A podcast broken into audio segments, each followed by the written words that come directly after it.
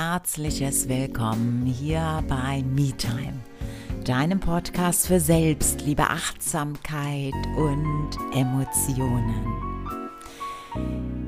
Hey, wie wundervoll, dass es dich gibt.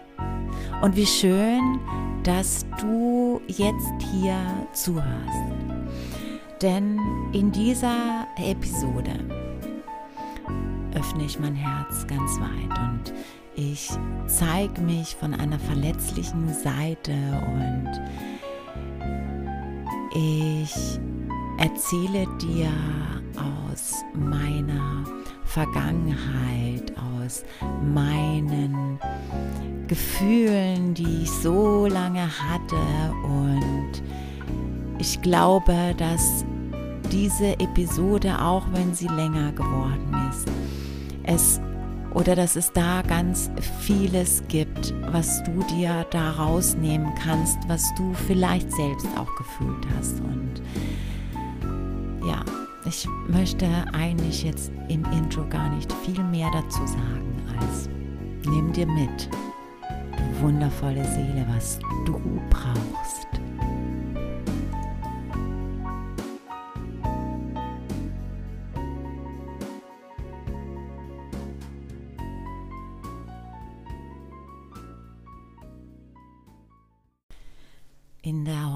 Episode möchte ich Intimes mit dir teilen. Denn möglicherweise ergeht es dir auch so oder erging es dir auch so. Was ich gelernt habe im Laufe der letzten Jahre im Laufe dieses Podcasts und auch im Laufe erhöhter Social-Media-Präsenz, also für mich erhöhter Social-Media-Präsenz, umso mehr ich geteilt habe an meinen Erfahrungen, umso mehr ich geteilt habe an meinen Perspektivmöglichkeiten, umso mehr habe ich auch erkannt, dass manche Themen, die ich geteilt habe, vielleicht mal in einer Instagram Story, die ich als gar nicht so großen Mehrwert angesehen habe oder als so teilenswert, dass das manchmal Dinge waren, die andere Menschen interessiert haben. Das heißt, ich habe irgendwann mal erkannt, hey, das sind meine Parameter. Was ist jetzt gerade für mich wichtig oder welche Gedanken habe ich jetzt gerade und die zu teilen. Das hat alles seinen Raum. Aber irgendwann mal habe ich verstanden, dass Kategorisieren für mich, was ist für mich wichtig, was möchte ich unbedingt teilen oder nicht, dass, dass das schwierig ist.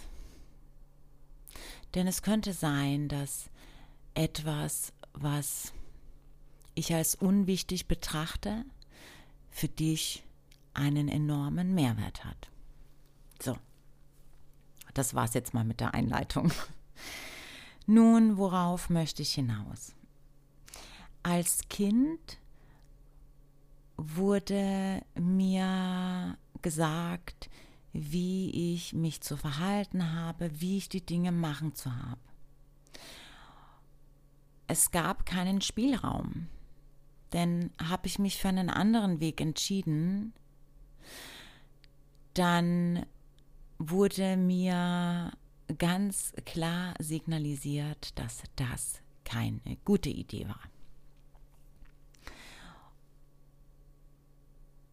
Und dann war es ja so, weil es ja mein Weg war und ich ja mich erst äh, entdeckt habe in der Welt sozusagen. Also ganz klassisches Beispiel, ohne dass es jetzt vielleicht ein bisschen zu äh, weit für dich hergeholt ist. Also ganz klassisches Beispiel, wir sind Kinder, wir lernen doch erst, mit, wie gehen wir mit gewissen Dingen um, wie machen wir sie. Und so ist es als Teenager auch. Deshalb ist es so wichtig, eigene Erfahrungen zu machen, sich inspirieren zu lassen, doch zu gucken, was ist für mich stimmig. Denn es gibt keine absolute Wahrheit. Es gibt nur Möglichkeiten.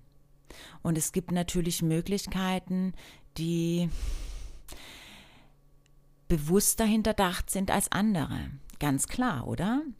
Doch als Kind, als Teenager, als junger Erwachsener und auch oftmals weit über junge Erwachsene hinaus entdecken wir erst viele Situationen neu. Das heißt, wir testen aus. Wenn ich ein Produkt auf den Markt bringe, dann teste ich das auch doch auch, dann teste ich das doch auch erst aus. Ich lasse zum Beispiel, ähm, bringe ich eine Marmelade raus, die ausschließlich aus sonnengereiften Früchten entstanden ist und ohne Zucker hergestellt wurde, sondern nur mit mh, mm, zum Beispiel Agavendicksaft. Dann gibt es natürlich, ähm, oder dann ist es so, dann stelle ich doch diese Marmelade ohne dass sie jemand anderer gegessen hat als ich selbst, doch nicht einfach in den, oder verkaufe ich die nicht einfach in den Supermarkt, sondern ich werde natürlich Menschen erstmal fragen, hey, probier die mal aus, die Marmelade, wie findest du die denn? Es ist ja auch eine ganz neue Marmelade als die konventionelle.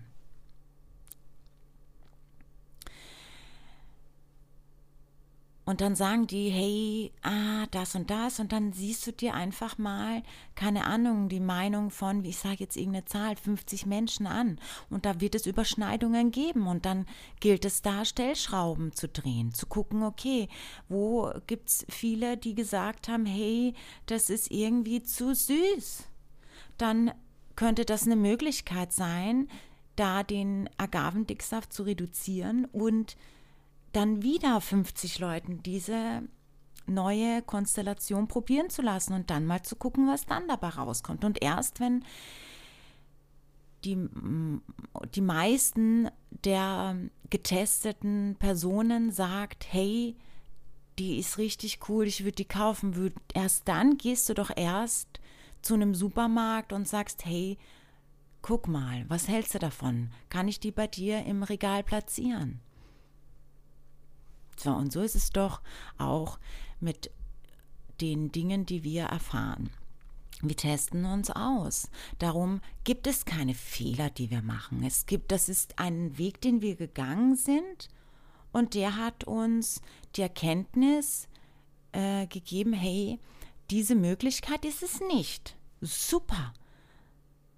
Also gilt es nicht, einfach wieder zurückzugehen, sondern eine weitere Möglichkeit auszutesten.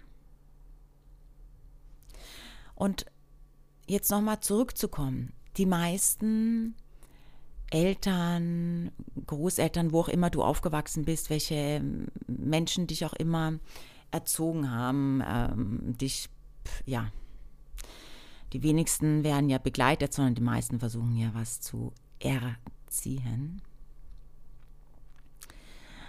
Und die meisten haben doch das auch erfahren, was ich auch erfahren habe. Nein, das ist falsch. Nein, das ist richtig. Jetzt hast du einen Fehler gemacht. Sieh dir das an. Hättest du es gleich so gemacht, wie ich es dir gesagt habe? Du wolltest das ja unbedingt so machen. Jetzt haben wir den Salat. Hättest du nicht gleich auf mich gehört? Das ist nicht. Das, oder sagen wir mal so, das ist natürlich der Grund, warum wir dann auch im Folge dessen immer wieder Schreckmomente haben und uns überlegen, sollen wir das jetzt machen? Nicht, dass es ein Fehler ist, weil uns niemand erklärt hat, niemand gezeigt hat, dass es Fehler, so wie die Definition ist, ja gar nicht gibt. Es ist eine Möglichkeit und die ist nicht die passende. Wohlgemerkt gibt es ja auch hier kein Absolut. Was ich ausgetestet habe, was für mich ein Fehler war, heißt nicht, dass es für dich so ist. Denn die Konstellation spielt eine Rolle. Es kommt der Moment, bist du als, bist du schon so weit, das? Also es ist natürlich so ein Riesending an vielen Begebenheiten, die es dann ausmachen, ob es jetzt ein Fehler ist oder ob es gleich so, wie der Weg eingeschlagen wurde, auch klappt. So. Und das macht natürlich was mit einem. Wir haben dann immer dieses Gefühl in uns oder ha, soll ich das machen oder nicht, dass nicht, dass das ein Fehler ist und was ist, wenn dann? So, okay, jetzt wieder mal zurück zu meiner Geschichte. So erging es mir auch als Kind und dann kam ich in die Pubertät und dann schon relativ früh, also ja, für damalige Verhältnisse schon, Ne, ich bin ja 1977 geboren und da war ja die Welt doch noch ein bisschen eine andere. Und ähm, wenn Teenager heute rebellieren, dann ist das eine ganz andere Rebellion als zu den Zeiten. Da war das schon so, Gott, das hat die jetzt nicht wirklich gemacht, wie die angezogen ist. Also da war das schon noch mal ein bisschen anders. Okay, so und als ich in die Pubertät kam, habe ich sehr stark rebelliert, weil ich genau das in mir, ich habe das gespürt in mir, das ist nicht richtig, dass ich mir sagen lasse, wie ich zu sein habe. Es ist nicht richtig, dass es einen vorgefertigten Weg gibt und dass der so ist, wie die Menschen, die mich aufziehen, sagen, wie es ist. Denn ich wollte immer mehr ich wollte ein anderes Leben haben. Also war mir, es gab eine Stimme in meinem tiefsten Inneren, wo ich, die ich hörte, dass ich ein anderes Leben will. Und wenn ich ein anderes Leben haben will als meine Eltern, dann können doch nicht die, die Dinge, die sie mir sagen, wie ich, die, wie ich zu sein habe, wie ich was wann zu sagen habe, wie ich die Dinge betrachte, sein, wie sie sein sollten, wie ich sie zu tun habe, dann können die doch nicht für mich passen. Also es gab diese, diese Stimme in mir, meine Stimme. Und in der Pubertät und wir wissen alle, was in der Pubertät passiert. Das Gehirn wächst. Natürlich stellt sich die ganze Welt auf den Kopf. Aber ganz unabhängig von diesem natürlichen, die Welt stellt sich auf den Kopf, gab es diesen Rebellierungsmechanismus in mir, der so stark ausgelöst wurde, weil man mir immer wieder davor gesagt hat, wie alles zu sein hat. Und ich das eben in mir spürte, dass es nicht so sein kann dass das das absolute und dass das das Richtige für mich ist. Okay. So, und dann war ich also in der Pubertät und dann habe ich mir etwas, wie, wie nenne ich es jetzt? Mm, es hat sich in mir ein Programm eingestellt, dass ich rebellieren, dass das mein Grundprinzip ist. Also was meine ich damit? Es gab sehr viel Gewalt, sehr viel Konflikte in meinem Elternhaus und ich war so so abgelenkt davon, meine meine Stimme zu hören und dem nachzugehen dass in mir etwas Tiefes ist, das etwas ganz anderes will und zu gucken, was es überhaupt ist und was alles so dazugehört für mich. Und ich habe mich dann verloren in diesem Rebellieren, weil ich nicht mehr in mich einkehren, ja, ich, damals konnte ich es einfach nicht. Das war zu, ähm, ich benenne es jetzt mal zu viel los. Ich hatte keine Momente der Stille, der, dass ich meine Gedanken hätte mal sortieren können, dass ich hätte mal ein bisschen gucken können, wie ist es in mir, denn ich war jemand, der super gerne zum Beispiel, also ich hatte so eine Ecke in meinem Kinderzimmer und ich hatte das Zimmer auch nicht alleine. Das heißt, ich war auch irgendwie nie alleine und das war für mich auch super, super schwierig. Und also ich hatte diese Ecke und da stand mein Kassettenrekorder und ich habe da über Stunden da gesessen in dieser Ecke und diese Ecke war auch genau beim Fenster und habe einfach nur aus dem Fenster geguckt und manchmal habe ich Musik gehört und manchmal auch nicht. Doch ich war so beschäftigt, meine Gedanken zu, hm, also eigentlich das irgendwie klar zu machen, was da in meinem Elternhaus passiert, dass ich gar nicht die in dem Alter und die, mit den Begebenheiten, unter die ich damals gelebt habe, dass auch gar nicht der Raum für meine eigene Stimme da war. Und ich bin dann sehr schnell geflüchtet von zu Hause. Und ach naja, darum soll es gar nicht so genau gehen, ähm, sondern mehr, was da in mir passiert ist. Ich habe da einen äh, Reflex in mir ausgelöst und dieser Reflex war Rebellieren. Zu. Ich habe dann angefangen, all das, was mir Menschen sagen, also vorrangig natürlich Erwachsene und alle Menschen, die irgendwie etwas an sich hatten, was mich an meine Eltern erinnert hat, egal was es war. Wenn es irgendwo einen Punkt gab, wo so ein Trigger war, habe ich angefangen, sofort in eine Rebellionshaltung zu gehen und all das, was sie gesagt haben, da war ich sofort anti. Das war irgendwann mal mein Credo, anti.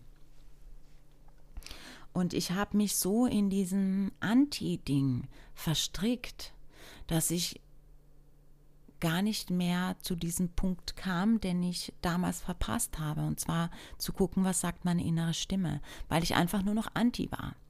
Und so zog es sich auch weiter. Ich hatte so viele Jahrzehnte und ne, ich meine, da war ich ja schon längst erwachsen. Nie das Gefühl zu 100 Prozent, dass zum Beispiel, hm, also ich hatte irgendwie nie zu 100 Prozent so rum das Gefühl, dass ich das, was ich gerade tue, das, was ich gerade lebe, das, was ich gerade sage, auch zu 100 Prozent so ist. Natürlich nicht in allen Belangen, nicht in allen Situationen und nicht in allen Lebensbereichen. Aber es war nie eine Einheit. Zum Beispiel, also ich möchte auch immer gerne ein empirisches Beispiel nennen. Zum Beispiel, was meine Wohnung, interessant, oder? Was auch so meine Wohnsituation immer wieder war. Ich bin sehr, sehr, sehr viel umgezogen. Ich habe es sehr lange, nicht lange an einem einzigen Ort ausgehalten, maximal ein Jahr. Und das war schon das höchste der Gefühle. Manchmal bin ich auch eher schon ähm, umgezogen. Ich habe es nicht ausgehalten, an einem Ort konstant zu bleiben. Dann habe ich mich entschieden, ähm, schwanger zu werden, das erste Mal mit meiner Tochter damals. Also meine Tochter kam zur Welt, da war ich ähm, ja einige Wochen vor meinem 28. Geburtstag und ja, da war das weiter noch so.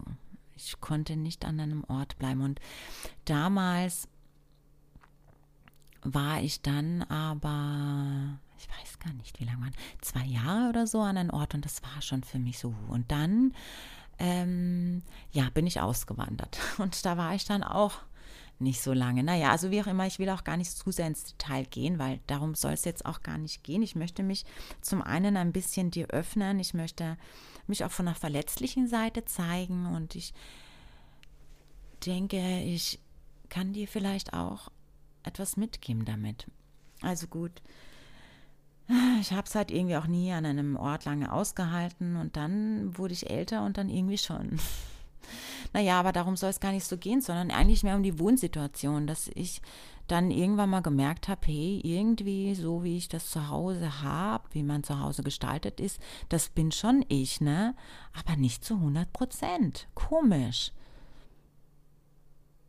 Irgendwie war es nicht zu 100 Prozent ich.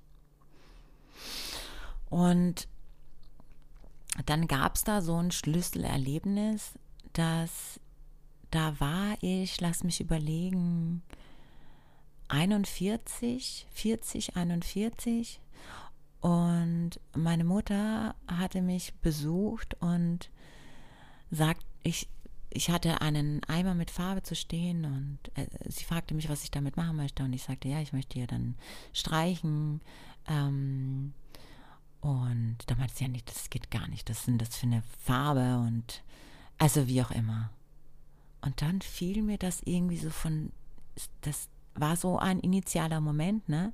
Ich dachte dann so, hey, es ist irgendwie so, wie es immer war. Ich bin 40 plus und es ist immer noch so, dass ich zu sein habe, wie mir jemand sagt, wie ich zu sein habe. Und nur so ist es richtig. Und wie kann denn jemand, und das ist völlig unerheblich, in welcher Beziehung man zueinander steht. Wie kann denn jemand anderer sagen, was ist denn das für eine scheiß Wandfarbe? Wenn es mir doch gefällt.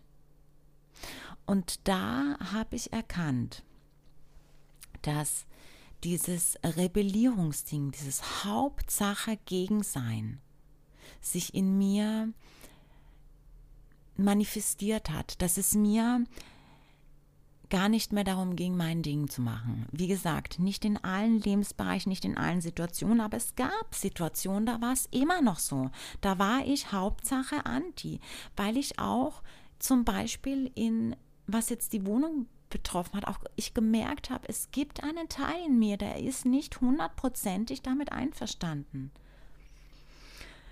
Zu dem Zeitpunkt aber habe ich das schon gemerkt und damit hat sich auch was verändert. Dann habe ich plötzlich, und ich bin ja das erste Mal aus meinem Elternhaus ausgezogen, da war ich 14. Also du kannst dir ungefähr, ich werde jetzt 44 im Sommer, ungefähr vorstellen, wie viele Wohnungen ich hatte, wenn ich ja schon so häufig umgezogen bin. Und ich bin zweimal ausgewandert. Ähm, und bin jetzt auch erst im Sommer letzten Jahres auch wieder umgezogen. Aber nachdem ich zehn Jahre an einem, in einer Wohnung gewohnt habe, wohlgemerkt. Huhu. so auf alle Fälle und ähm, jetzt lasse ich dich mal daran teilhaben, wie ich jetzt eigentlich zu dieser Story gerade komme, warum ich das jetzt gerade mit dir teile. Ich habe gerade die Balkontür sauber gemacht. Und während ich die Balkontür sauber gemacht habe und das äh, Fensterglas der Balkontür gesäubert habe, fiel mir das so, fiel mir das alles so ein, dass es so viele Momente in meinem Leben gab, wo ich einfach nur anti war, wo ich gar nicht mehr überprüft habe, ob vielleicht in dem, was mir jemand sagt, auch etwas steckt, wo ich mich inspirieren lassen kann, sondern ich war, meine Grundhaltung war anti. Sobald mich jemand an meine Eltern erinnert hat, anti, auf gar keinen Fall. Und was heißt das im Gegenzug? Dass ich ständig projiziert habe. Ich habe meine Eltern überall rein projiziert und das machen wir stets und ständig. Und ich war mir dessen einfach so lange Zeit nie bewusst. Und was bedeutet das denn weiter? Lass uns doch noch mal ein Stück weitergehen. Das welcher Teil in uns ist denn immer noch Teenager? Und hat denn der Teenager der, der Teenager in uns, das Kind in uns, das darf ja da sein. Aber hat es denn die, ist denn der Teenager oder das Kind in uns die Position, die uns in der Erwachsenenwelt sagt, wo es lang geht? Hat denn dieser Teil in uns die Funktion? Ich denke nicht. Dann was würde, was passiert denn, wenn man Kinder oder Teenager in ein erwachsenes Leben steckt und sagt, so hier entscheide. Sie sind vollkommen überfordert. Und eigentlich ist das das, was mich so lange auch immer wieder begleitet hat. Überforderung. Was mache ich denn jetzt damit? Ich habe keine Ahnung. Ich durfte ja auch keine Fehler machen. Und was habe ich gemacht, was die meisten Menschen machen? Weil wir so gepolt sind darauf, dass uns gesagt wird, wie wir die Dinge zu tun haben. Und wenn wir sie so tun, ist es falsch ein Weg hat so zu sein und du musst das so machen, du musst es so machen. Und wir kommen irgendwie drauf so, nein, das fühlt sich nicht stimmig an. Wir machen es aber trotzdem. Und was passiert dann? Wir scheitern. Und warum scheitern wir? Weil es nicht, weil es nicht unserer inneren Stimme entspricht, weil es nicht ehrlich ist in uns. Wir wollen es, aber wir wollen nicht weitergehen, nicht überprüfen, ob es wirklich das ist, was wir wollen und ob es wirklich diese Art ist, die wir wollen, ob wir uns nicht einfach von ganz vielen verschiedenen Menschen inspirieren lassen können. Ideen einholen, Möglichkeiten einholen und auch diese Möglichkeiten auch mal ähm, ein Stück laufen, dann aber nicht die Kreuzung verpassen, wo die Ampel ist, wo wir diesen Weg jetzt für uns gehen müssen, überprüfen müssen. Ich sage wirklich müssen, ganz bewusst, ob es denn jetzt nicht Zeit ist, es zu 100% unseren Weg zu machen. Denn ich weiß, jetzt ist die Episode etwas länger schon und aber ich möchte das super gerne mit dir teilen, denn es ist doch so, oder? Es ist, dass wir uns immer Vorbilder suchen. Also, was ist ein Vorbild? Ich stelle ein Bild vor mich. Ich orientiere mich an jemanden, der schon da ist, wo ich hin will. Dann gehe ich erstmal den Weg, so wie diese Person mir von seinen Erfahrungen berichtet, über die Schritte, die er gemacht hat und, und, und, ja, weil das gut ist. Damit hast du einen guten Einstieg. Du kannst schon mal die Luft schnuppern. Wir brauchen eine Orientierung. Doch dann kommt diese Kreuzung und da ist es so wichtig, da zu gucken, was ist jetzt mein Weg? Was sagt mir jetzt meine Stimme? Wie ist es jetzt? Es sich weiter inspirieren zu lassen, doch es wirklich als Inspiration zu sehen, es vielleicht auszuprobieren auf alle Fälle, doch immer wieder zu checken, zu überprüfen. Stimmt es mit meiner Stimme überein? Und dann zu justieren. Und das machen die wenigsten, oder?